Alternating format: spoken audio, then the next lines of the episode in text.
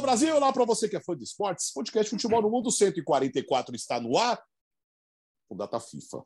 É, hoje com um cenário um pouco diferente para quem está nos vendo pelo YouTube, para você que está nos ouvindo, vamos descobrir onde está Leonardo Bertozzi. Tudo bem, Alex Seng? Um grande abraço a você, ao nosso fã de esporte. 144, meu avô me ensinou que era uma grosa, que é o equivalente a 12 dúzias.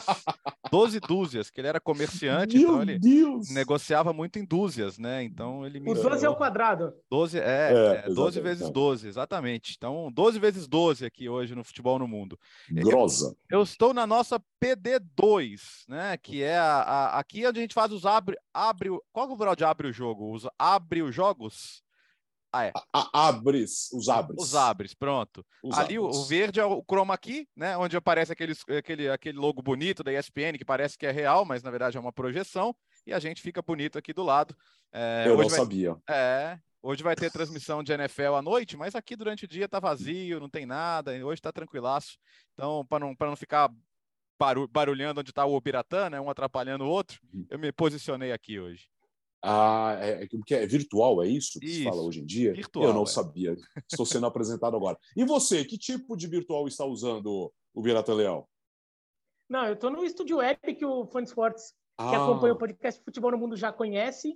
Já, já, já, a gente já usou isso aqui como cenário algumas vezes, mas a gente estreou ele também para valer em, na Ah, sua aquela live de máxima seis horas, na né? live, na live. Estou lá, Ah. estou aqui. É, Muito cheguei antes do Bertozzi, então eu vim rapidinho aqui, cheguei antes do Bertozzi. Quando ele chegou, eu já estava aqui, daí eu cheguei antes. Daí ele teve que ir para outro lugar. É, e daí, não, é que daqui a pouco eu tenho que participar de um programa de rádio no Panamá, então eu vou fazer daqui já. que beleza, hein? Gustavo Hoffa, que tal Cazaquistão e Belarus? Ou Belarus? Vamos acertar a pronúncia primeiro. Tudo bem, companheiros? Grande, Ah. grande abraço para todo mundo. Pô, jogo histórico. É, vitória do Cazaquistão, primeira vitória na história do Cazaquistão contra a Belarus e vitória que rendeu o acesso da seleção cazaque para a Liga B da UEFA, Nations League. Né? E, e- então, assim, o Cazaquistão agora sobe bastante o nível técnico de enfrentamento. Vai ter pela frente, na próxima temporada, seleções de um nível técnico muito superior a que ele encontra atualmente. Né? e, e essa campanha do Cazaquistão, ela, ela, a seleção cazaque chegou nessa condição agora na penúltima rodada, graças a duas vitórias surpreendentes contra a Eslováquia, que caiu da Liga B, jogou, jogou é, Euro e perdeu os dois jogos, em casa e fora pro Cazaquistão, que agora vai jogar a Liga B, então, da, da UEFA Nations League. Legal, legal pela história, sabe? Acima de tudo, que consegue. O Cazaquistão é um país que tem é, boa parte da economia vem do petróleo, e nos últimos anos é, passou a investir muito no futebol, não só no futebol, no esporte de maneira em geral. Né, tem times, tem um futsal muito forte, o futebol, de, o futebol de campo, os seus times aos poucos vão conseguindo bons resultados nos torneios continentais, pelo menos os qualificatórios também. E a seleção agora é premiada com essa campanha incrível. Tem equipe de ciclismo muito forte, Astana. Então é um país que, que busca um investimento mais forte no esporte e aos poucos vai colhendo os resultados também. Esse É, foi o só- Mundo só- Hoffman de hoje. Oi? Não, só para ilustrar o que o Gustavo falou do nível de enfrentamento, a gente pode ter uma chance na próxima temporada da Nations de ter França e Cazaquistão na mesma divisão. É verdade, É é verdade. verdade. É verdade, É? que a França. É, Nós vamos então- falar Eu- já, já sobre Eu isso. nem né? citei a França porque a gente está gravando antes do jogo contra a Áustria. Sim. Isso. Né? Porque sim. talvez É. o fã de esportes até saiba né, que vai ter É, pra, França e Cazaquistão. até Não, saberá, saberá. Até para explicar, os, até para explicar os bastidores, né? a gente pensou em colocar a França na pauta, até pelas crises da semana aí, né? Negócio de direitos de imagem, que o Mbappé até ganhou uma queda de braço, né? Com em relação à revisão do acordo de direitos de imagem. Mas como a gente não sabe exatamente o que vai acontecer, deixa para lá. Quem está nos ouvindo já deve saber. Vamos falar de seleção brasileira com dois amistosos nessa data FIFA, nesta sexta-feira contra a seleção de Gana e na terça-feira contra a Tunísia. Seleções que estarão na Copa do Mundo, ou seja, a partir de agora é clima total de decisão das últimas vagas, as pendências, algumas questões ali, últimos jogadores que estarão na Copa do Mundo e teste já com seleções que estarão no Catar a partir de novembro, Léo. É isso, Alex. Brasil pega a Gana, pega a Tunísia, né? Um jogo em Le Havre, o primeiro, e o outro vai ser no Parque dos Príncipes, ou seja, na, na casa do, do Neymar, né? E, e os dois com ingressos esgotados, há muito interesse em ver os craques da seleção brasileira hoje na França. Mas, sobretudo, é, são as últimas chances para o Tite testar coisas diferentes, né? Testar outras formações, testar também jogadores, por que não, né? Tem jogadores como Bremer, como Ibanhes, como Pedro nessa lista. Então a gente espera que todos eles tenham alguma minutagem nesses dois jogos, mas também uma maneira de jogar que, que provoca algumas mudanças na, na, no, no, entendimento da construção de jogo, né? Quem tem acompanhado, o nosso André Linares está lá acompanhando os treinos da seleção brasileira na França, tem dito que o Brasil vai atacar no 3-2-5, né? Com o Danilo sendo um terceiro zagueiro com bola, como ele já faz muitas vezes na Juventus, ou terceiro zagueiro nessa circunstância, ou mesmo numa linha de três fixa, uh, e o Alex Telles com isso vindo trabalhar como um segundo volante quando o Brasil tem a posse de bola. Por quê? Com a posse de bola, o Brasil vai ter cinco na frente. Né? Vai ter Vini de um lado, Rafinha do outro. Neymar, Paquetá por dentro e mais na frente o homem de referência, que é o Richarlison, a gente imagina que na Copa possa ser o Gabriel Jesus. Por como Jesus tem falado nas entrevistas, ele está muito certo de que a vaga vai ser dele, né? Não é que essa não convocação agora tenha sido uma, uma reprovação e muito mais o interesse do Tite em olhar outros nomes, né? Tem Matheus Cunha, tem o próprio Pedro que eu já citei. Mas é isso, o Brasil com bola vai ser aquele time que para abrir defesas fechadas, e é o grande dilema do Tite praticamente, e o grande dilema de qualquer técnico de uma equipe mais propositiva, é de como abrir espaço em defesas fechadas. Deve ser o caso de Gana, Gana que tem muitas novidades interessantes também, né? Tem Aki Williams, tem Salizu, tem Lamptey, que é um belo de um, de um ala direito, e tem muita velocidade para agredir o Brasil também quando não tiver a bola. Então, eu acho um bom teste, acho um bom teste, acho que vai ser interessante, sobretudo para ver essas mudanças, né? Esses comportamentos com e sem bola aí da seleção brasileira. Diogo, só esse 3-2-5 na fase ofensiva da seleção brasileira, ele não é necessariamente uma novidade. Né? O Brasil já vem usando esse esquema já há um bom tempo quando ataca. O que, que tem de novo nessa história? Vai, e, e, que também não é tão novo assim, ele vai repetir a forma de jogo da partida contra o Paraguai. 4 a 0 no Mineirão eliminatórias. Naquele jogo o Tite rodou bastante o elenco e usou o Paquetá já como um segundo homem de meio campo, mas não como um segundo homem como o Fred sendo o Paquetá, o Fred, no esquema tático da seleção brasileira, no 3-2-5, ele era o quinto que chegava na frente. Qual é a diferença agora? O Paquetá já inicia na construção média como um quinto. Então, se antes o Brasil saía nesse 3-2, mas muitas vezes tinha o apoio do Fred, agora não mais. Agora vai, vai fazer a saída com Militão, Mar, é, Militão, Thiago, Marquinhos, Alex é, eu, eu, falei, eu, falei da, eu falei Danilo, desculpa, Militão. Militão é, o Militão. Treinou, é, desculpa, é verdade, desculpa, é isso. É, o Danilo é o titular, né, é. né, Bertoldi? Até, até, até para ficar claro para o fã de esporte. O Danilo é o titular, só que agora o Tite vai testar o Militão nessa função porque ele tem ideias além. Então, só vou fechar o raciocínio em relação a essa parte tática. Então, agora o Brasil vai atacar nesse jogo contra a Gana com Militão, Thiago, Marquinhos e aí Alex Teles e Casemiro na construção da saída de bola a partir do goleiro. Tendo já o Paquetá com o Neymar ocupando a faixa mais central do campo, Richarlison sendo pivô, Rafinha na direita Vinícius na esquerda. À medida que o Brasil sobe para um bloco alto, é, um lateral chega para ser o sexto jogador nessa última linha. Pelas características, a gente já imagina mais o Alex Telles apoiando do que o Militão nessa partida. Por que, que o Militão vai ser testado na direita? Porque a seleção brasileira hoje, porque a comissão técnica não tem a confiança necessária em levar um lateral direito reserva para o Danilo. Porque o Daniel Alves não vive bom momento jogando no México, o Emerson Royal não conseguiu se firmar na seleção brasileira e nem convenceu a seleção. Então o Tite optou com seus auxiliares por fazer esse teste para ver se vai levar um zagueiro como opção, um zagueiro a mais. Levaria cinco zagueiros como opção a mais ali para a lateral direita, por isso que ele vai testar, por isso que ele chamou agora Bremer e Banhes para ter essa opção a mais de zagueiro, e o Militão seria a primeira opção na reserva da lateral direita. O Militão que não joga mais como lateral direito. Acho importante ressaltar isso. Por uhum. mais que ele seja, ele tenha sido em vários jogos durante a sua carreira, São Paulo, Porto, lateral direito, ele não é. Real Madrid, quando precisa improvisar na lateral direita, improvisa o Nacho, não improvisa o Militão. Ou o Lucas Vasquez. Não, tem... não é, não. O Lucas Vasquez é. já é lateral hoje no Real Madrid, né? Eles já Sim. tratam ele como lateral. Ele é o reserva do Carvajal. Se não tem os dois, joga o Nacho, não joga o Militão. Eu acho importante ressaltar isso, porque assim, por mais que o Militão tenha essa experiência, o Tite falou em DNA de lateral, ele não é lateral no, e não joga como lateral no Real Madrid do Carlo Ancelotti. E olha, eu não vou descartar algo que eu, eu não tinha pensado ainda em outros momentos, mas pelo que vem acontecendo, a gente sabe que tem uma vaga extra no meio-campo. Considerando que Casemiro, Fabinho, Bruno Guimarães, é, Fred, Paquetá e Felipe Coutinho serão nomes certos, tem aquela vaga extra por conta dos 26 no meio-campo. Uhum. Vaga extra que agora o Tite levou o Everton Ribeiro para testar.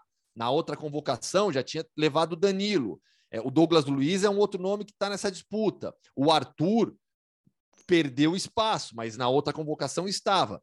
É, mas olha só, para mim não tem nenhum nome que convence nessa sexta, dessa sétima vaga de meio campo. Então, eu não vou ficar absolutamente surpreso, não, não está nos planos da comissão técnica. Isso eu peguei com o pessoal da comissão técnica. Não está nos planos, mas levar um lateral direito reserva, o Daniel Alves e mais um zagueiro, eventualmente. pelo nível Alves, de jogo. mesmo jogando que está jogando, ainda, ainda não, não, eu, não, eu não só não vou descartar. Eu tá. só não vou descartar. A tendência, a tendência é um sétimo meio-campista e mais dois atacantes. O plano da seleção brasileira é esse: dos 23 convocados, mais um meio-campista e mais dois atacantes.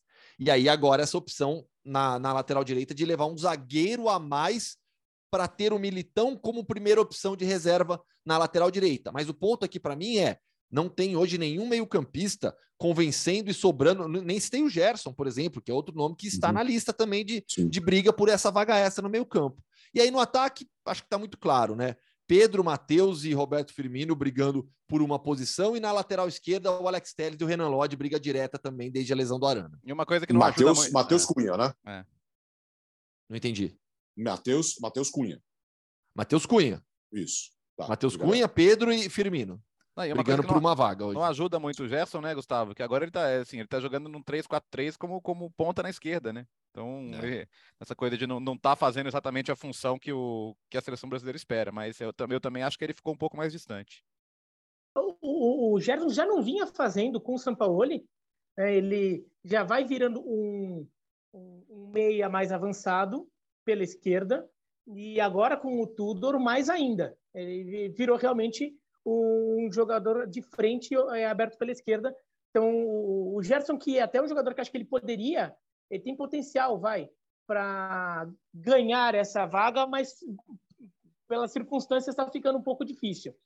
É, sobre esse sistema que, o, que, que a gente estava falando sobre como o Brasil vai jogar, muita gente pode estar tá encarando como invencionista, mas até falei no ESPN né, Bertozzi? Hum. Tanto no invencionista como talvez seja o primeiro esquema tático de verdade da história, que foi o WM. Porque o Brasil na fase ofensiva, considerando que o, que o Neymar, a gente fala em, em 3-2-5, mas não é que o Neymar e o Paquetá eles ficam alinhados com, com os dois pontas e o, e o, o centroavante, seja ele o Richarlison, o Gabriel Jesus, o Pedro, quem ficar por ali. Eles ficam um pouquinho mais atrás, né? Então dá até para fazer uma leitura de que tem um W ali, ficaria um WM, que foi o sistema criado na década de 1930 é, justamente para tentar criar um equilíbrio entre o posicionamento dos jogadores em campo numa época em que os times jogavam, sei lá, num 2-2-6, assim, né? O time era todo mundo lá na frente e ficavam os coitados lá atrás, tendo que segurar a barra toda. É, é um uso interessante do que, que o Tite tenta fazer. Primeiro, porque toda a pinta de que, ele não, que o Tite não está querendo definir um novo esquema tático para a seleção. Ele está querendo é, expandir o repertório da seleção e fazer com que a seleção possa jogar em um tipo de formação a mais, que talvez nem seja o padrão para os jogos. Mas tem jogo que pode precisar desse volume ofensivo muito maior, jogo para pressionar, jogo que precise fazer saldo, jogo que precise abrir uma defesa, jogo que você está perdendo o jogo e então você vai precisar reagir. Então, assim, você não precisa simplesmente colocar todo mundo na loucura. Você já tem um esquema tático treinado que te dá volume ofensivo é, sem ser simplesmente tira zagueiro, põe atacante e bola na área. Né? Então, é, a, a, não dá para tratar esse esquema como o definitivo, acho que é uma expansão de repertório, e eu acho muito bom que o Tite esteja usando isso, porque uma das críticas que foram feitas ao Tite no ciclo da Copa de 2018 foi, de, é, foi que depois que o Brasil conseguiu a classificação na Copa, naquele jogo contra o Paraguai, é, na então Arena Corinthians, o Brasil, a partir daquele momento, o Tite trabalhou muito em consolidar o, o, o sistema de jogo que o Brasil tinha. Ele não aproveitou o quase, é, quase um ano que ele teve para tentar expandir um pouco o repertório. Agora ele está expandindo bastante o repertório, não só com esse, com outras, outras formações que já foram adotadas recentemente. Essa é mais uma. Tem uma que, por exemplo, pode ficar sem centroavante, e daí fica, por exemplo, um, o, o Neymar e o Paquetá podendo fazendo o, o centro, um, um, sobe, o outro fica um pouco mais atrás, podendo até revezar num, num esquema que até dá para ler como um 4-2-4, dependendo de como você quiser ler esse sistema. É, tem, é, é o, o, Brasil está. É, daí você pode botar o Richarlison ou um centroavante e daí você pode ser um um, um 4-3-3 é, mesmo, daí considerando que tem dois volantes, sei lá, o Casemiro, o Fred e mais o, o Neymar ou o Paqueta na armação. Tá, tá, tentando. O Brasil tá ficando com vários esquemas diferentes, esse é mais um. Eu acho muito bom que ele use, mesmo que dê errado. Mesmo que dê errado, o Brasil faça um jogo uhum. ridículo contra a Gana, tome um monte de contra-ataque e, e acabe todo mundo reclamando, sei lá o quê. Faz parte para isso que serve amistoso. É, e a gente e já sabe, teve. Eu... É, é, desculpa, Gustavo. A gente já teve Copa que muita gente chegou mal. Essa é uma Copa em que muita gente está chegando bem, cara. Então, assim, o Neymar acabou de ser eleito o melhor jogador de agosto da, da Ligue 1. O Vinícius, não preciso nem falar do protagonismo que ele tem hoje no Real Madrid. Uh, Rafinha chegou bem no Barcelona, sabe? Uh, ok, é o Rodrigo, pô, o, o, ok, o Paquetá tá numa transição de liga e tal, mas acabou de chegar na Premier League também, daqui a pouco vai se adaptar e vai, e vai jogar bem também. Então, eu entendo que é, o, o mais legal desse grupo é que tem muita peça ofensiva da melhor forma possível. Né? E, e, outras Copas, o Brasil já, já penou muito por isso, né? Jogador top que chegava machucado, o próprio Neymar chegou na Copa de 2018 não numa boa condição. Se comparar como o Neymar chegou a 18, como vai chegar agora, assim, é outra coisa. Ele chegou, ele, o, Neymar, muito daquela coisa da simulação e tal, era de uma insegurança dele até com, com, com, com a volta da lesão e com, e com o que ele estava passando. Sem querer passar um pano aqui, tá? Acho que ele teve muita coisa que aprender sobre o comportamento e aprendeu.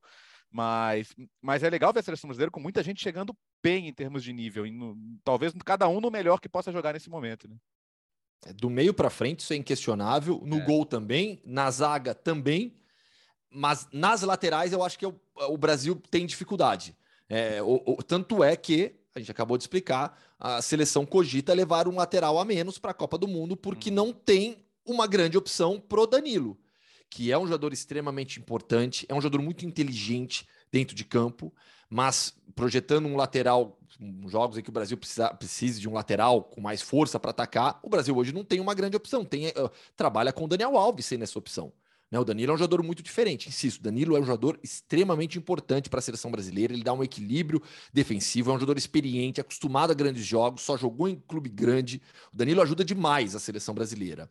E na lateral esquerda, é, Alexandro, Alex Teles e Renan Lodge, nenhum vive um grande momento.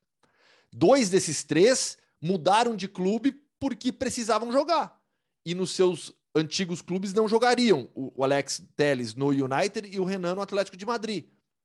Então eu acho que as laterais, é, nessa, nesse, nesse contexto que o Bertozzi colocou, e, e, de vários jogadores do Brasil chegando bem no Mundial, eu acho que as, as laterais geram um pouco de preocupação. Né? Na esquerda, pela fase de todos, que não é, não é a melhor da carreira deles, e na direita pela falta de uma opção é, ao Danilo, caso, caso aconteça algum problema. O Militão, insisto, ele não é lateral direito, por mais que ele possa fazer essa função. O que, que eu ia falar? Diga.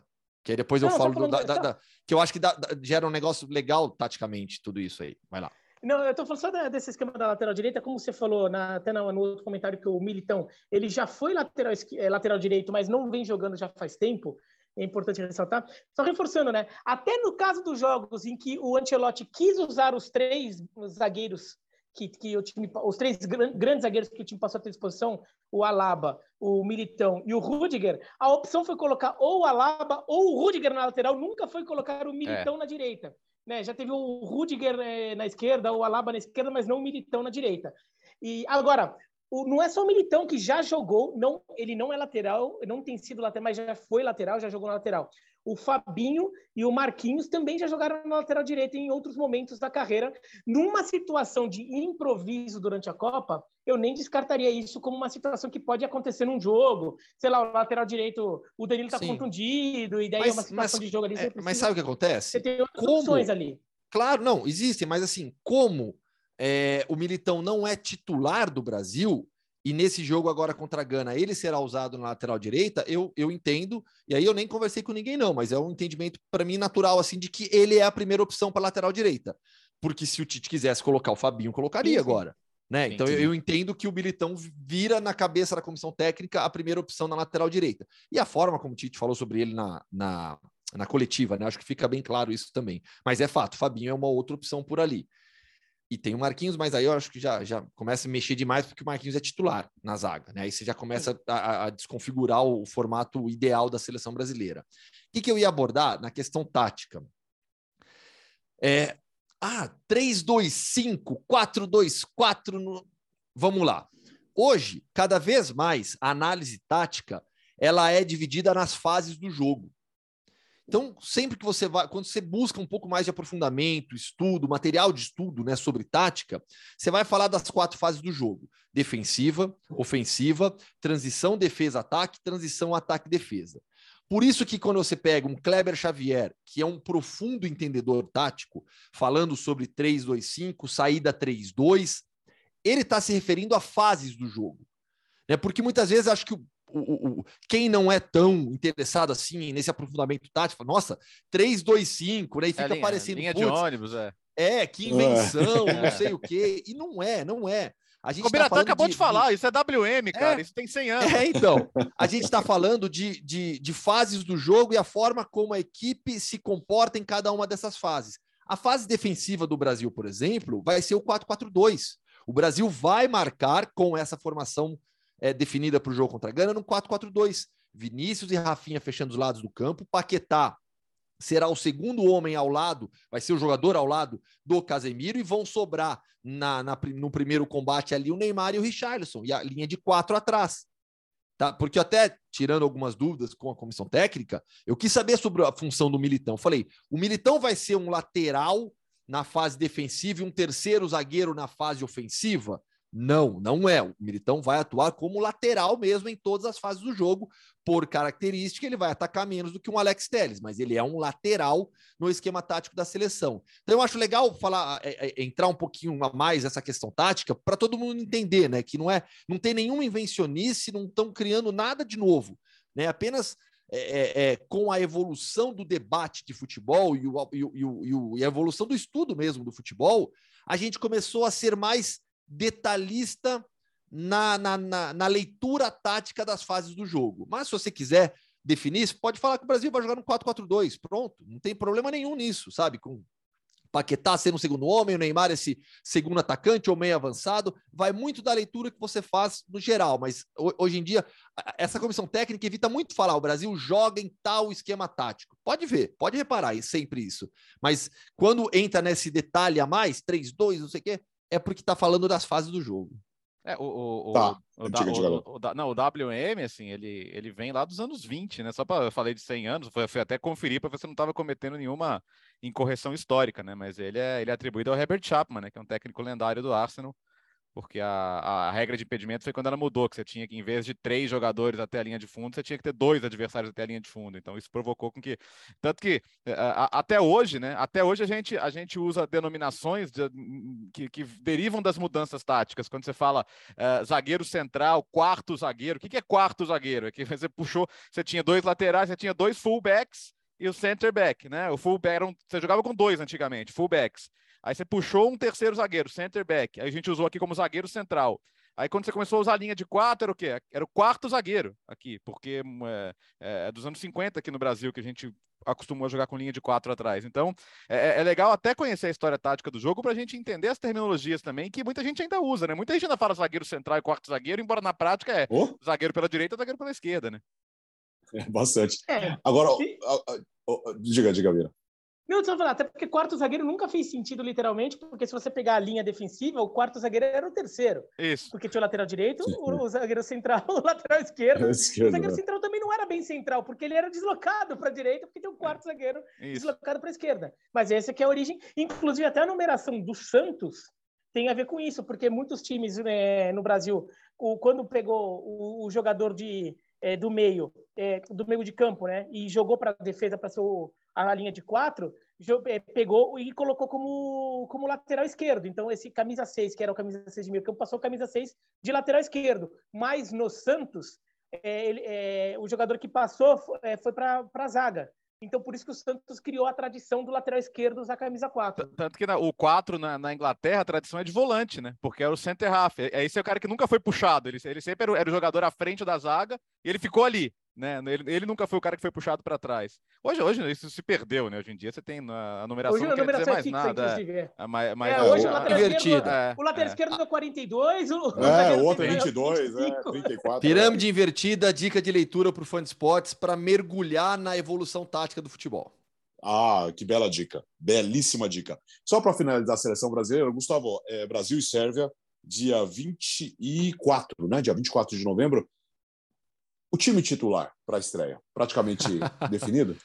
Time tá titular, bem encaminhado, tipo... né? Não, tá bem encaminhado. Sabe qual é a dúvida? O time titular tá bem encaminhado. Não, não, não. Tá, tá bem encaminhada. A dúvida é se vai jogar com o Neymar de falso 9 ou Neymar um pouco atrás do centroavante. Essa é, de verdade, eu acho que essa é a principal dúvida, porque é, o, o Alisson é o titular. A linha de defesa, a linha de defesa tem Danilo, Thiago, Marquinhos e o Alexandro.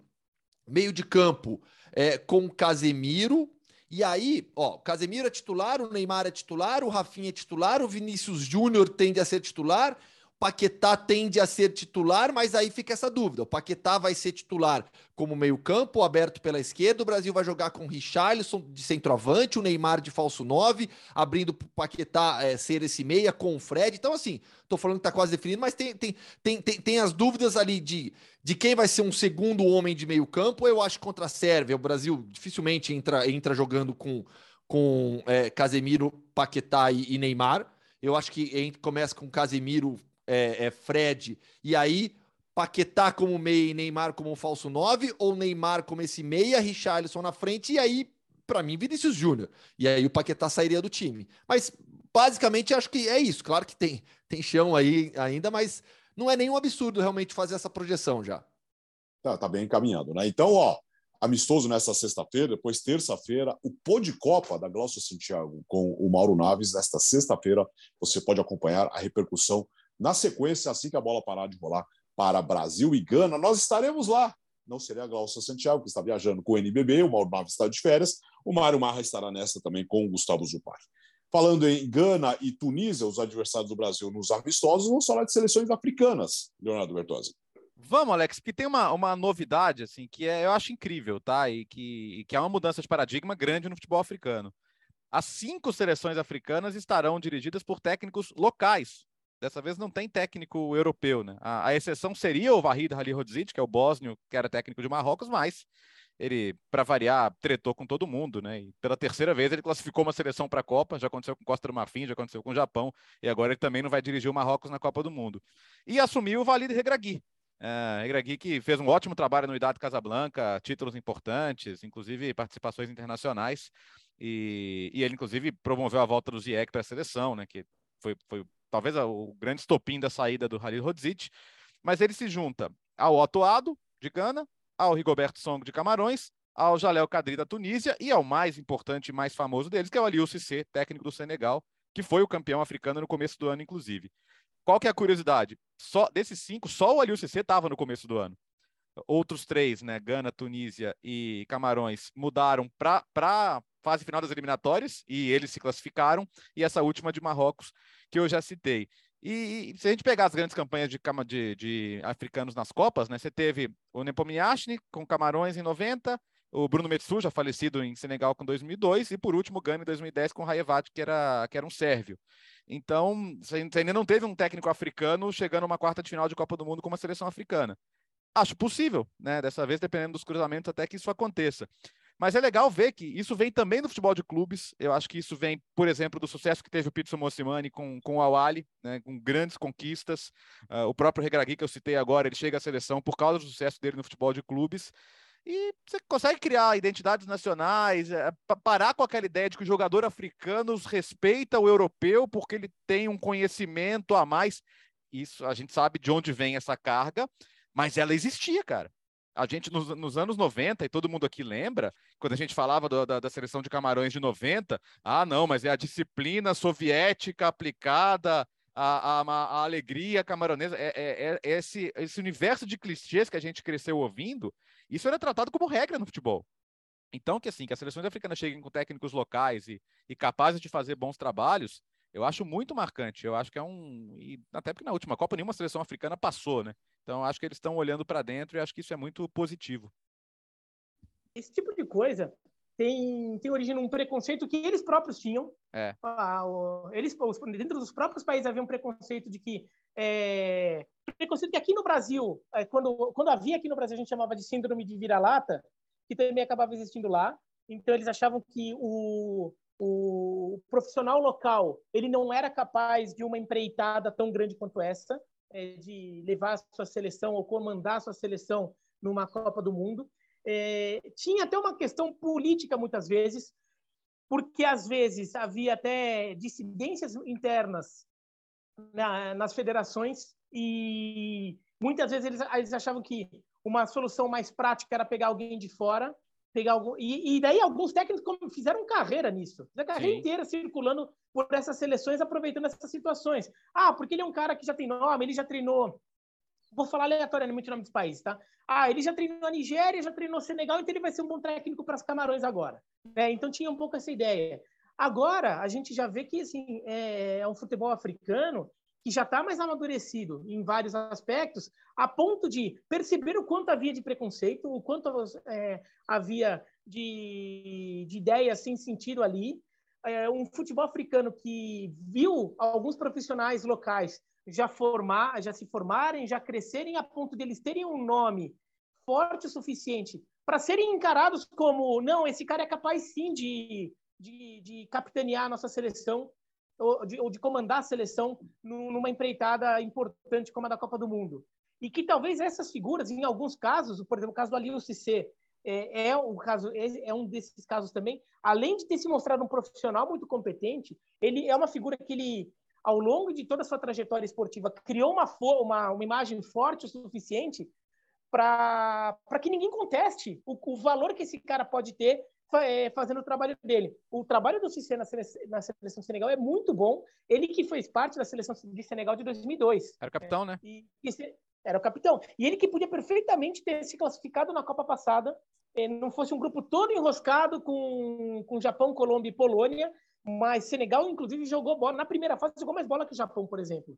É... E você que o Japão ganha da Colômbia, porque a Colômbia ficou com um jogador a menos no começo do jogo, né? Algumas circunstâncias fizeram o jogo, o grupo ficar todo embolado e, e, Senegal acabou ficando de fora. Mas poderia perfeitamente ter se classificado. Ficou de fora por cartões, se eu não me engano. Foi. Não foi novo. Foi. foi por cartões que tanto que Tanto que no final do jogo, a Polônia já tá ganhando, para de atacar e o Japão fala: tá bom, eu também não vou, cara. Os é últimos só não minutos fazer não mais jogo. É, é, é, fazer é só não falta. fazer falta, é isso. é só não tomar cartão amarelo. E de todas as seleções africanas, né, a, de Senegal é a mais forte, não só pelo título conquistado Sim. da Copa Africana de Nações, mas quando a gente analisa o elenco, a forma como tá chegando. Então, o Aliou Cissé, ele, bem além de, de, um, do, de ser apenas o técnico, ele já era um ídolo nacional como jogador. E aí agora, ele, sendo esse técnico extremamente respeitado, ele reforça o ta seu tamanho dentro do país, o respeito dos jogadores e a própria, a própria ligação do torcedor com a seleção. E Senegal chega forte demais, sem dúvida alguma, de todos os times africanos no Mundial, é o mais forte, pelo menos do papel. É, tem um ponto, né, que assim, as pessoas achavam que os técnicos locais eram um problema, mas o, as federações locais são um problema. Eu estava até lendo agora uma entrevista do, do Mozimani para a BBC, e ele falava sobre isso, assim, o, é, é, o, técnico, se ele consegue focar só no aspecto tático de preparação, ótimo. Mas normalmente, nas federações africanas, você já viu, é, time que tinha que ameaçar não viajar para receber o dinheiro que foi prometido, é, tinha, logística toda complicada, né? É, é, disputas internas, muita corrupção nas federações e, e hoje a FIFA até a FIFA meio que interveio na Federação Africana e não largou mais, né? Hoje é um a Federação Africana é um feudo da FIFA isso dá uma discussão que é mais política do que esportiva, mas está acontecendo também. Mas esse é um ponto sério, né? Muitas vezes as seleções viajam sem que requisitos mínimos de preparação e de justiça com quem se classificou como premiações tenham sido cumpridos, né? Não, teve até caso, né? Foi Gana, que teve até aquela imagem que fizeram de fora do hotel, pegando, conseguiram filmar dentro do hotel pela janela, assim, joga, os jogadores ganhando, recebendo dinheiro. O time ah, já concentrado na sim. Copa, Os jogadores recebendo dinheiro em, em, em, dinheiro vivo, inclusive, não é que fizeram pix para os caras, né? Ah, é, não, e aí é isso, né, Bira? Aí o Cartola, Porque, assim, não, é o, o Cartola não, paga, o, Cartola, o Cartola não paga e vende o jogador como mercenário para o público. É. Bom, é, seleções, ó, africana, Senegal, grupo A, vai estrear contra a Holanda, né? O grupo A. Uh, depois temos aqui, deixa eu ver aqui, a Tunísia, né? No grupo D, contra a Dinamarca na estreia. Depois, Marrocos no grupo F contra a Croácia na estreia. Uh, Camarões no grupo do Brasil vai estrear contra a Suíça e Gana, que vai uh, estrear contra Portugal no último grupo, no último dia, no dia 24. Senegal ia abrir a Copa, H. né? Lembra? Eles iam. E, é, eles mudaram. Ia abrir a Copa, aí mudaram tudo Sim. lá para o Cara, e, e, e vou te falar, e vou te falar que assim, eu acho que o Brasil Gana é um jogo muito legal para ver as novidades de Gana também, né? Sim. Tá todo mundo curioso. Eu tava vendo um vídeo do Iñaki Williams dançando lá na. na Você viu? Requebrando lá? Requebrou, fez twerk, fez tudo lá. Sabe o que é twerk, Gustavo? Não sei. Pesquisa, então. É... Oh, na, na, cara? Oh, assim? Caramba! Gratuito, hein? Foi essa foi de graça. É. É, é, um movimento que conta bastante com, a, com, a, com, o remeleixo dos quadris ali que ele, que ele fez, tá? Ah, o... todo o gingado de Gustavo Não, assim, Eu tenho ah. visto muitos especialistas falando nisso, né? Que a gente fala muito da, da, da diáspora africana reforçando as seleções europeias, que é um fato. Mas é legal você ver hoje esse movimento de, de, de reencontrar as raízes mesmo. O Williams já deu entrevista falando, pô, eu, sabe, eu não me sentia ganese. De repente eu tô, eu tô descobrindo uma, uma herança minha, uma coisa que, que é minha, que é do, do, do é minha mesmo, como, como da minha formação, do, da minha história, que talvez se não fosse essa possibilidade eu não, eu não teria interesse. Então ele tá, sabe, ele, ele, tá, ele pode descobrir agora coisas da cultura de Gana, coisas dos antepassados dele, que talvez se ele não tivesse essa oportunidade de jogar pela seleção, talvez ele nunca fosse nem se interessar. Então eu acho esse, esse caminho já, muito interessante. É, para não perder o irmão, chamou rapidinho chamou, o Nico é, Williams para a seleção, né? É fácil. Aliás, falando de seleção, seleções, falando de Copa do Mundo, uma proposta para vocês três. E aí e vocês respondem pelo Jean Odd também, não tem nenhum problema. Que tal é, falarmos grupo a grupo de Copa do Mundo em episódios especiais Copa do Mundo, hein? Bora! Eu topo, hein? Do que, que vocês acham? A gente organiza direitinho se dois grupos por episódio, se um. Mas vamos organizar um especial Copa do Mundo fora das edições de segunda e quinta. Vamos achar uma data. Guia da Copa. Extras. É. Guia da Copa. Quatro episódios. Podcast Futebol no Mundo, Guia da Copa. Quatro, quatro episódios. Quatro episódios. A, B, Isso. CD, Isso. EF, GH. Fechou. Isso, até, pelo, até por conta dos cruzamentos nas é. oitavas. Fica legal, hein? Boa. É, pode ser. Que tal? Segunda, segunda e quinta, uma quarta-feira. Toda quarta-feira, durante o mês de outubro. Pronto. Bora. Quatro quartas-feiras de outubro. Deixa eu passar essa Podemos? Aí que, que vai mostrar muitas coisas, né? É, ó, fica legal, hein? É, as, todas as quartas, durante o mês de outubro. E a gente depois, né, claro, no começo de novembro, novembro, a gente faz um balanço geral aí, né, se tiver alguma alteração. Fechamos? A gente, chama, a gente, Fechamos. E daí, a gente está respondendo para o Jean, mas daí a gente pode chamar o Jean no dia que a gente for falar do episódio da Itália. Ah, mas que sacana. o Biratã tá fazendo piadinha vencida, pô. ah, aliás, que ele não está aqui. O certificado vai chegar. Cara, a Itália é. marcou um jogo pro dia 20, cara, pro primeiro dia da Copa. Isso é sacanagem com a, com a Áustria, só para fazerem piada mesmo. Não dá, né? É, qual a necessidade disso? Bom, uh, mudando a chave aqui, vamos falar do Olympiacos, que está montando um time recheado de estrelas, Gustavo? Pois é, ó, eu, vou, eu, vou, passar o elenco. O que aconteceu com o Olympiacos essa semana? Demitiu mais uma vez seu treinador, o Pepe Mel, espanhol, e recontratou o Mitchell, é, veterano treinador espanhol, mais conhecido até pela fase de jogador, o Mitchell era bom jogador. Ele, como técnico, foi bicampeão já no Olympiacos. Então ele volta ao clube. Ele, ele foi bicampeão grego em 2012, 13, 13 e 14. Está de volta, recontratado pelo Evangelos Marinakis, o, o, polêmico e famoso presidente do Olympiacos, que nas últimas semanas saiu contratando geral e está montando um time estrelado. Se vai funcionar, o, o, início de temporada não foi bom. Eliminado no qualificatório da Champions pelo Maccabi Haifa, estreou na Europa League com duas derrotas em dois jogos. Vai muito mal até aqui, basicamente por conta da campanha continental que caiu o, o, Pepe Mel no grego depois de cinco rodadas, não lidera a competição também. Então, todo esse início ruim derrubou o Pepe Mel e o Mitchell voltou ao clube. Agora vamos lá. Todo mundo se lembra, contratou o Marcelo faz pouco tempo, o Rames Rodrigues, mas olha só quem já estava lá. Olha o time que tem o Olympiacos o Thomas Vakli, que é o goleiro tcheco, o Chim Versálico, que saiu do Atlético de Madrid, uh, o Yam Mvila, meio-campista francês, o Youssef El Arabi da seleção de Marrocos, o Marcelo tá lá agora, o veterano Sócrates Papastatopoulos também já era jogador do clube, o Conrad de la Fuente, que é uma promessa do futebol norte-americano, foi emprestado pelo Olympique de Marseille, o Mathieu Valbuena também já era jogador do, do, do Olympiacos, uh, e o Bacambu também tá lá, o atacante. Então, olha, assim, no mínimo o Olympiacos se torna uma atração para essa temporada europeia, né? Pelo Marcelo, pelo Rames, por todos esses jogadores, para ver se vai da liga agora com o retorno do Mitchell, mas precisa é, formar um time agora, porque esse tipo de formação com várias estrelas a gente já viu dar errado em vários lugares do mundo, inclusive no Brasil. Boa. É, e o, o Olympiacos tem essa cultura mesmo bem brasileira, né? O Leandro Stein fez um texto na Trivela excelente sobre isso. É, são 23 trocas de comando desde a virada do século. Tanto que o, o Pedro Martins ficou quatro anos né, e, e, caiu agora no começo da temporada por causa da, da, Champions. Exceção, né?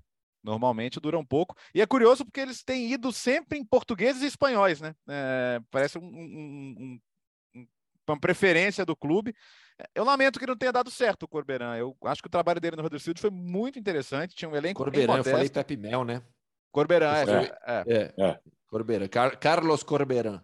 E assim, ele é. O Corberan é um bielcista, idealista, precisa de tempo. Então, se, se, se queria uma cura rápida, acho que não ia, não ia ser ele que ia entregar. Então, foram no velho conhecido lá no Mitchell. Vamos ver, Marcelo e Rames, né? Esse reencontro, esse, esse time ainda, esse time que você falou aí, cada nome, esse time lá por 2014, 15, Nossa. Esse é o problema, né? Foi tempo, né? Só 7, 8 anos. Diga a verdade. Não, e é, é, é, curioso ver o Olympiacos é, indo por esse caminho, porque assim, é um time que no cenário doméstico tem uma hegemonia grande, então você fica pensando assim, é, a questão do Olympiacos é passa a ser europeia, né? É.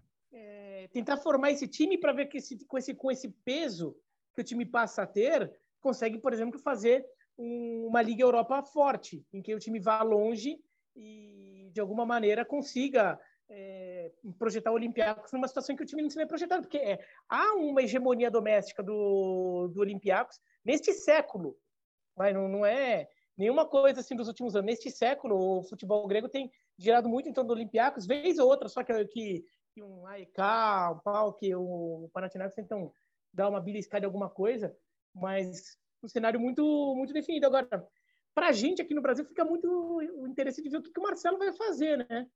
Porque o Marcelo é um jogador que não é tão velho assim, é um jogador que, em relação à capacidade técnica dele, é um jogador que podia estar perfeitamente brigando por uma vaga na Copa, perfeitamente, ainda mais na lateral esquerda, que é uma vaga em aberto da seleção brasileira.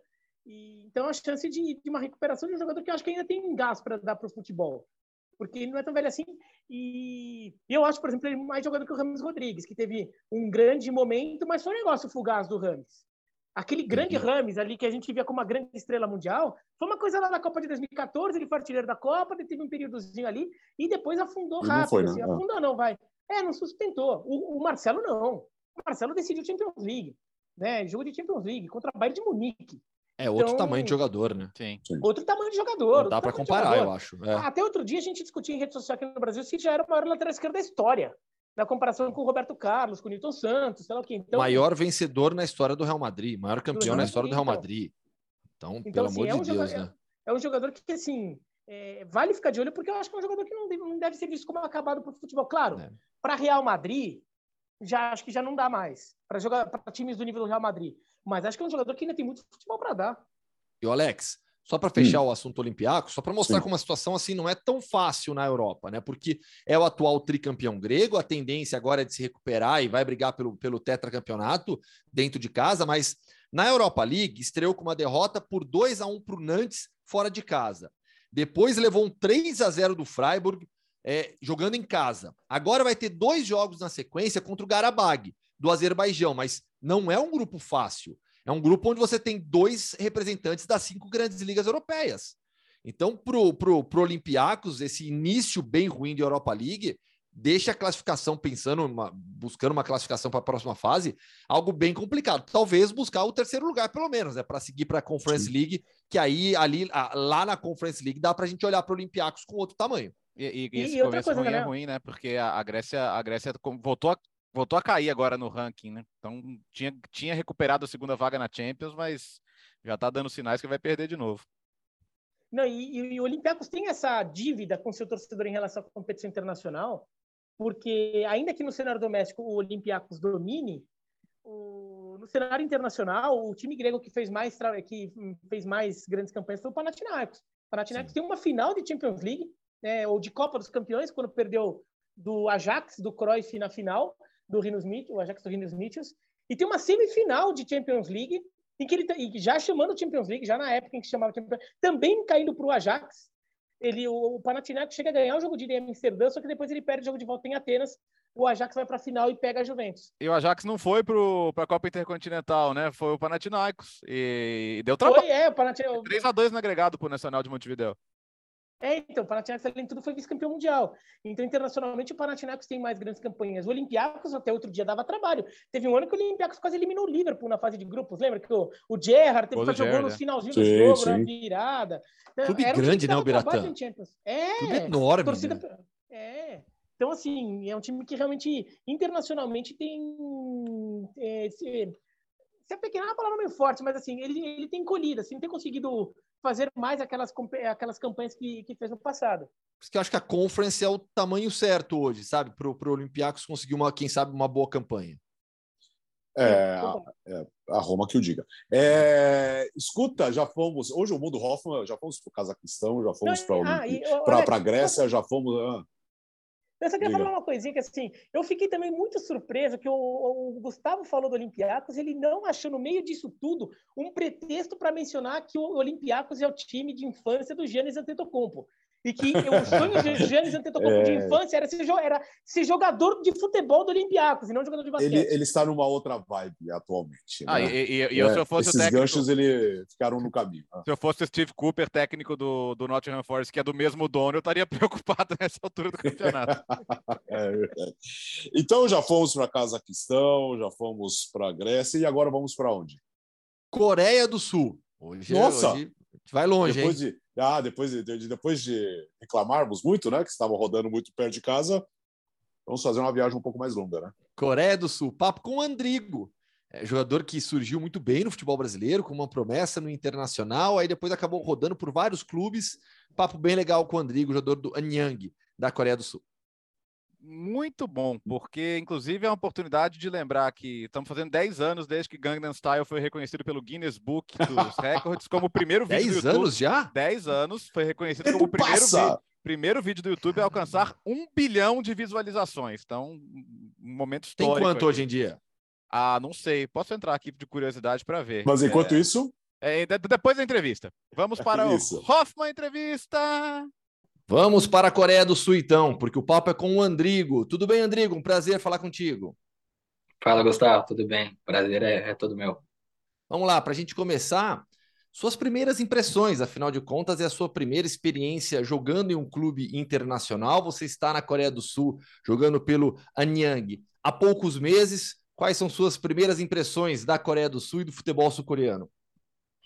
Então, a, a gente já conhecia um pouco daqui por conta dos amigos, né, que, que, que já moravam aqui, alguns clientes da minha empresa também, uma empresa que eu tenho, de assessoria para jogador, né, na área financeira também já morava aqui, já tinha referências, e tinha muito interesse também de vir para cá, e ocasionou, né, de, de dar certo, eu vi depois de, de sair do Guarani, e a gente está gostando muito, então, que é um país muito seguro, é, o futebol aqui é um pouco diferente, mas, mas eu estou gostando muito, me adaptei muito bem e a gente pretende a gente pretende continuar bem aqui, né? E, e aí meu contrato aqui é de um ano, depois a gente vê né, o que, que, que, que vai acontecer, mas assim, num trade-off, a gente está gostando muito de estar de tá morando na Coreia e tendo essa experiência internacional.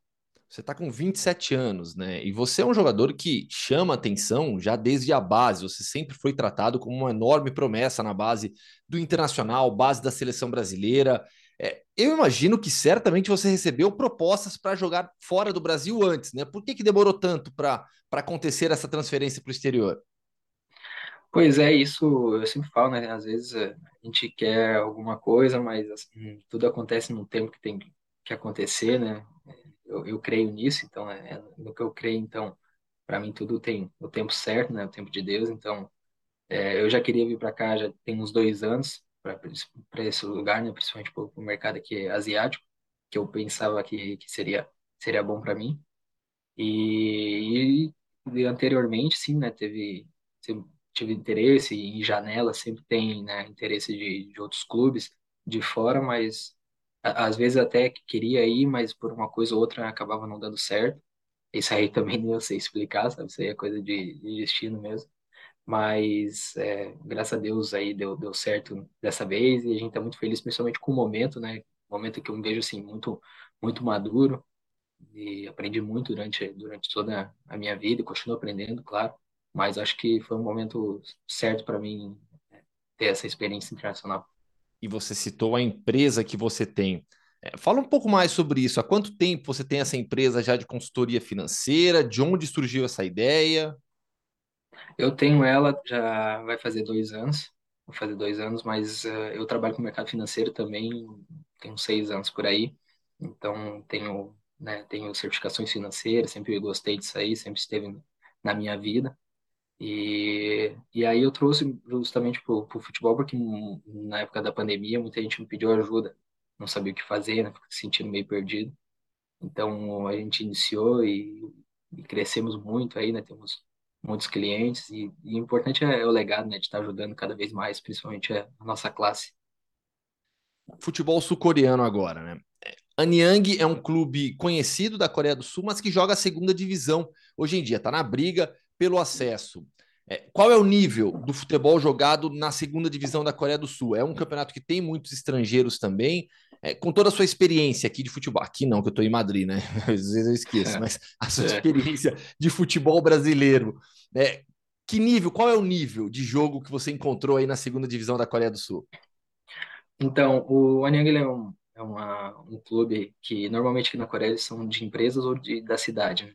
Então, ele é um clube da cidade, antigamente é, eram empresas que eram envolvidas, grandes empresas que trocaram por outros clubes, né, migraram para outros clubes da, daqui da Coreia. E, e eu vim para cá num momento muito bom, um momento em que eles estão investindo bastante justamente para subir né, para a primeira divisão, que ano passado eles bateram na trave, quase subiram. Então, eles investiram bastante esse ano para a gente subir. E e, muita gente no Brasil às vezes tem aquela visão de que pô, é, é fácil, sabe? É, é, futebol é mais fácil, asiático, etc.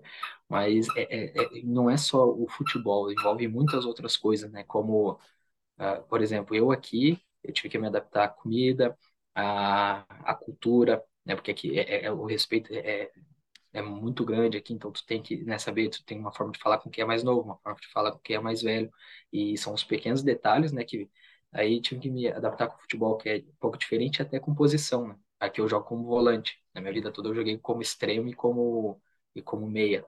Às vezes até de, de falso atacante. Então eu tive que me adaptar a isso também. E, cara, hoje, né, eu sinto na pele que não é fácil se adaptar. É muito frio no começo, depois é muito quente.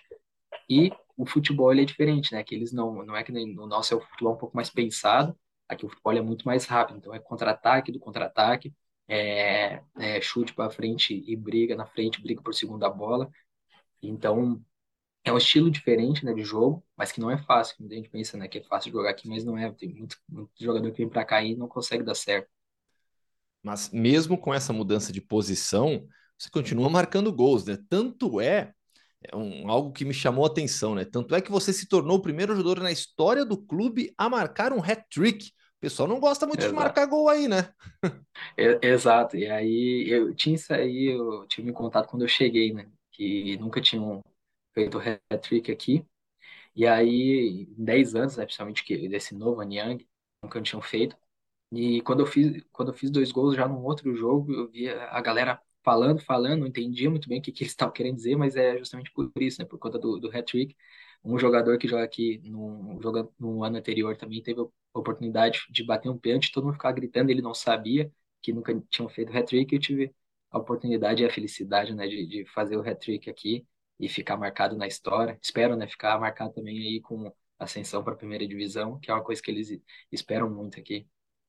Ainda no futebol sul-coreano, né? Algum detalhe que você comentava comigo aqui antes da gravação, né? a rotina de treinos é um pouco diferente também, né? Em, em, em, alguns dias, inclusive, com treinos em dois turnos, né? Exato, e E são treinos mais demorados, né? São treinos diferentes do, do, do que o nosso no Brasil, né? De, de costume. E, e também são, são mais intensos. A gente se acostuma, eu, eu tenho, né, como estilo de jogo sempre ser um, um jogador intenso, sempre fui. Isso me ajudou aqui. Hoje eu sou normalmente no GPS o que mais corre do time. Isso no Brasil já, já vinha sendo, né? Mas isso me ajudou com a minha adaptação, principalmente como volante, né? Para poder chegar até na área, poder marcar gols, é, porque eles cobram muito defesa e cobram muito ataque. Então tu não tem um meio termo, sabe? Então isso aí me ajudou a, a conseguir ir bem aqui. E sobre esses aspectos, aspectos que você já citou, né? Da cultura, da culinária, é, a sua vida fora de campo. Né? Você está conseguindo conhecer o país, conhecer realmente a cultura, conhecer restaurantes, as cidades, a própria o local onde você mora? Isso, a gente está conseguindo sim. É, a gente procura sempre conhecer alguma coisa, lá, principalmente em, em dias né, de folga, porque a Coreia ela é pequena. Né? A Coreia do Sul ela é pequena, então, não sei, talvez a cidade mais longe daqui da, da minha vai dar cinco horas de, de trem, quatro horas de trem, de, de, de ônibus, e aí duas horas e meia de trem. Então a gente consegue ficar, ficar conhecendo. Eu, eu, eu confesso que eu não me arrisco tanto, né, em comer, é, porque eles comem com muita pimenta. E eu sou uma pessoa que, que não gosta muito de pimenta, então meu pai, por exemplo, ia adorar, né, comer a comida aqui. E, e, vem cá, agora falar um pouquinho sobre a sua carreira, Andrigo. Já citei, né? Você surge como uma enorme promessa, jogador da seleção de base, é, internacional, sempre muita pressão, inclusive, sobre você. Você acha que houve uma pressão exagerada? sobre você e sobre outros garotos é, é, da sua geração também? Eu, eu acho que não, porque eu acho que quando a gente joga, principalmente né, em grandes instituições, tu vai ser cobrado sempre, e isso é bom, né? Que acaba te calejando. Eu, eu fui muito bem calejado né, desde, desde novo, porque eu sabia a expectativa não só de, de torcedores do clube, mas minha mesmo, né, da minha família. Minha família veio, família de jogadores, meu pai, meus dois irmãos, então é, eu tinha essa expectativa e eu sempre me cobrei bastante né, por isso. E, mas eu acho que, que isso até faz bem, né? Tu já ir se calejando desde novo, porque é o que é o futebol, o futebol é assim, né? Tu é cobrado no momento pelo que tu rende, então sempre foi é assim e sempre vai ser. Sobre a sua trajetória por aqui, por aqui não, tá vendo? Eu, eu não, vou, não vou conseguir. A sua trajetória no Brasil é Inter, Atlético Goianiense, Ceará, Esporte, Vitória, Figueirense e recentemente o CSA e o Guarani. Onde você acha que você viveu o melhor momento? O melhor momento que eu vivi, eu acho que foi principalmente o meu começo no internacional. Meu começo no internacional, é claro, agora eu estou vivendo né, um ótimo momento, mas eu digo assim, né, principalmente porque foi muito importante para mim que eu estava começando, então fazer o primeiro gol no Bar Leverkusen, isso é uma coisa que né, todo mundo já vinha esperando, o, Andrei, né, da base, etc. Uh, eu, eu fui melhor jogador do Gauchão, né? Joguei bem, então é, continuei jogando no Brasileiro. Até o momento que eu estava jogando, a gente era, se não me engano, a gente estava de líder ainda no campeonato. Foi depois de um jogo que a gente perdeu que, é, que eu comecei a, a não ter muita oportunidade mais. Hum, comecei a perder meu espaço, mas esse, principalmente esse começo no Inter foi muito importante para mim, né? Importante para minha para minha carreira. É, depois no Ceará também eu tive é, eu tive uma ascensão novamente, né? Eu joguei, tinha jogado ano anterior no Atlético Goianiense. E no Atlético Goianiense, pegar a questão de números, vai ver também que eu, que que eu fiz bons números, joguei 36 jogos de 38. Então, é, joguei todos os jogos é, titular, se não me engano. Fui, tive bons números, principalmente com um clube que estava jogando né, é, ali com, com baixo orçamento, sempre jogando é, para ficar no campeonato, né, na Série A. E eu precisava ir naquele momento, porque eu precisava jogar. E depois fui para o Ceará, e no Ceará estava muito bem, só que houve uma negociação que eu, que eu precisei, né? Que, eu, que aconteceu de eu ter que ir para o esporte. Mas eu acho que principalmente esse momento do Inter ali, que foi onde realmente, né, eu, eu, eu, eu também tive mais confiança em mim, porque é, é uma coisa na base, eu já deve ter visto muito por aí, né? Uma coisa na base, jogador se destacar na base, depois ir profissional, onde que eu jogava com, contra e com os grandes jogadores, né, do, do Brasil e, e do mundo, então é, eu acho que foi importante, e principalmente esse momento que eu tô, que eu tô vivendo agora aqui, que eu tô desfrutando muito, uma experiência nova, ótimos números, e vou procurar, né, aumentar esses números. Para a gente fechar agora, no Inter, que, que você acha que faltou para você conseguir uma sequência, para se firmar realmente no Internacional?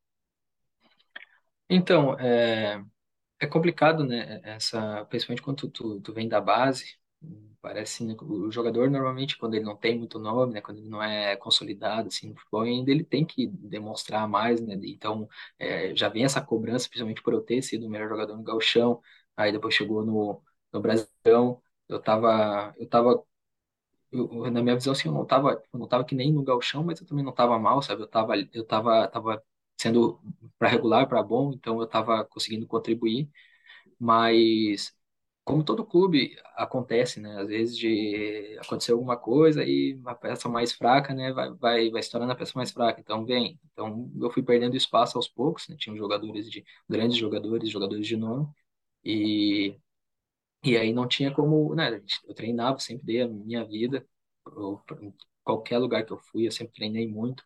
É, muitas vezes eu treinava muito bem e não tinha oportunidade também. E, mas isso são coisas que que né, tá no meu passado, eu, eu sei né, o que que eu fiz, o, o que que eu poderia ajudar é, e, e, como que eu estava treinando para ter oportunidades, só que as coisas não acontecem do jeito que a gente quer. E mas isso me trouxe um amadurecimento. Em tudo que eu passei na minha carreira, eu fui amadurecendo cada vez com mais coisas, e então eu sempre tive isso. Eu, é, Deus tem certeza está me preparando, me preparou para viver um grande momento pelas coisas né, que eu passei. E mas tu tem que saber usar essas coisas a teu favor também, né? Porque é, vai acontecer frustrações na tua vida, na vida de todo mundo, mas a gente tem que saber lidar com elas e, e, e eu soube me lidar muito bem. Então hoje, se eu estou vivendo um grande momento, é por conta que eu amadureci, né, durante todo esse tempo. Andrigo, quero te desejar boa sorte nessa temporada, nessa reta final aí, toda a reta final de temporada do Campeonato Sul-Coreano, que o Anian consiga o acesso, que você tenha, é, consiga um contrato ainda melhor, uma boa transferência, ou que siga aí com ótimos números do Campeonato Sul-Coreano. Um grande abraço para você. Muito obrigado, Gustavo. Foi um prazer estar aqui contigo. É, quero deixar bem claro o seguinte: das torcidas é, asiáticas, a torcida coreana é uma das mais simpáticas que tem. Não, é, é, podemos falar isso tranquilamente, né, Bira? Podemos. Podemos, né? Não temos problema com, esse, com, com, com, com, essas coisas. O que, que apuramos aí, Léo? Apuramos que Gangnam Style do Psy está com 4 bilhões e meio de visualizações neste momento. Em, em 10 é, anos atrás é já chegava a, a um bilhão. Mundial, né? pois é. É, como é, se, é praticamente como se cada ser humano tivesse visto uma vez o vídeo do Psy. Quem, ah, todo mundo aqui viu, não viu alguma vez? Opa, ah, opa. Então, aí, aí, fenômeno, aí, absurdo, aí, aí, tanto que no final daquela temporada inventam de levar o Psy para a final da Copa Itália, Roma e Lazio. torcida muito interessada. Foi a primeira vez que, que a torcida de Roma e Lazio vaiaram a mesma pessoa ao mesmo tempo. É, sempre tem uns gênios para inventar, né? Para aproveitar, para aproveitar a onda. É, alguém quer cantar a música? Não, né? Não. É, não, não, não gostava. Foi esse tempo não, que a gente cantava no futebol no mundo. É, pois é, cantava e tempos. alguns faziam passinhos, bons tempos. É isso, terminou o podcast Futebol no Mundo 144. Para falar muito, falamos muito de data FIFA. E para você que está nos acompanhando, vem aí então o podcast Futebol no Mundo, Guia da Copa. Aguarde em outubro. Tá tudo fechado, já está resolvido. Valeu, Léo. Bom, bom, bom, programa aí, né? Bom trabalho aí na, na ESPN. E boa data FIFA para todo mundo, porque a gente aqui gosta e tem muita cobertura Gostamos. dos canais ESPN e do Star Plus. No Nations League. Valeu, Bira. Boa entrevista para você. Para onde mesmo? Para a Rádio do Panamá, é isso? Para a Rádio do Panamá. Para falar de beisebol, né? Da seleção brasileira Olha. de beisebol que vai jogar lá no Panamá. Valeu, Gustavo. Valeu, grande abraço. Ó, deixa eu mostrar para quem está vendo aqui no YouTube. Camisa réplica ó, do Stoichkov, camisa Nossa, Copa de 94, mãe. seleção ah, da Bulgária. Ali, Alex, Alex você falou Oi. de foi, foi realmente coincidência, eu juro que foi coincidência. Falou que a gente não tem problema com a Coreia. Eu tô com uma ah. camisa de um, do LG Twins, que é um time de é beisebol da Coreia. Pronto, eu nem tinha me tocado, assim. agora que eu vi, ó, tô com time de beisebol da Coreia do Sul aqui. É, somos todos, somos todos asiáticos, todos olhos puxados, eu posso falar disso. Valeu, gente, bom fim de semana, esse é o podcast Futebol no Mundo. Segunda-feira voltaremos. Valeu. Bye.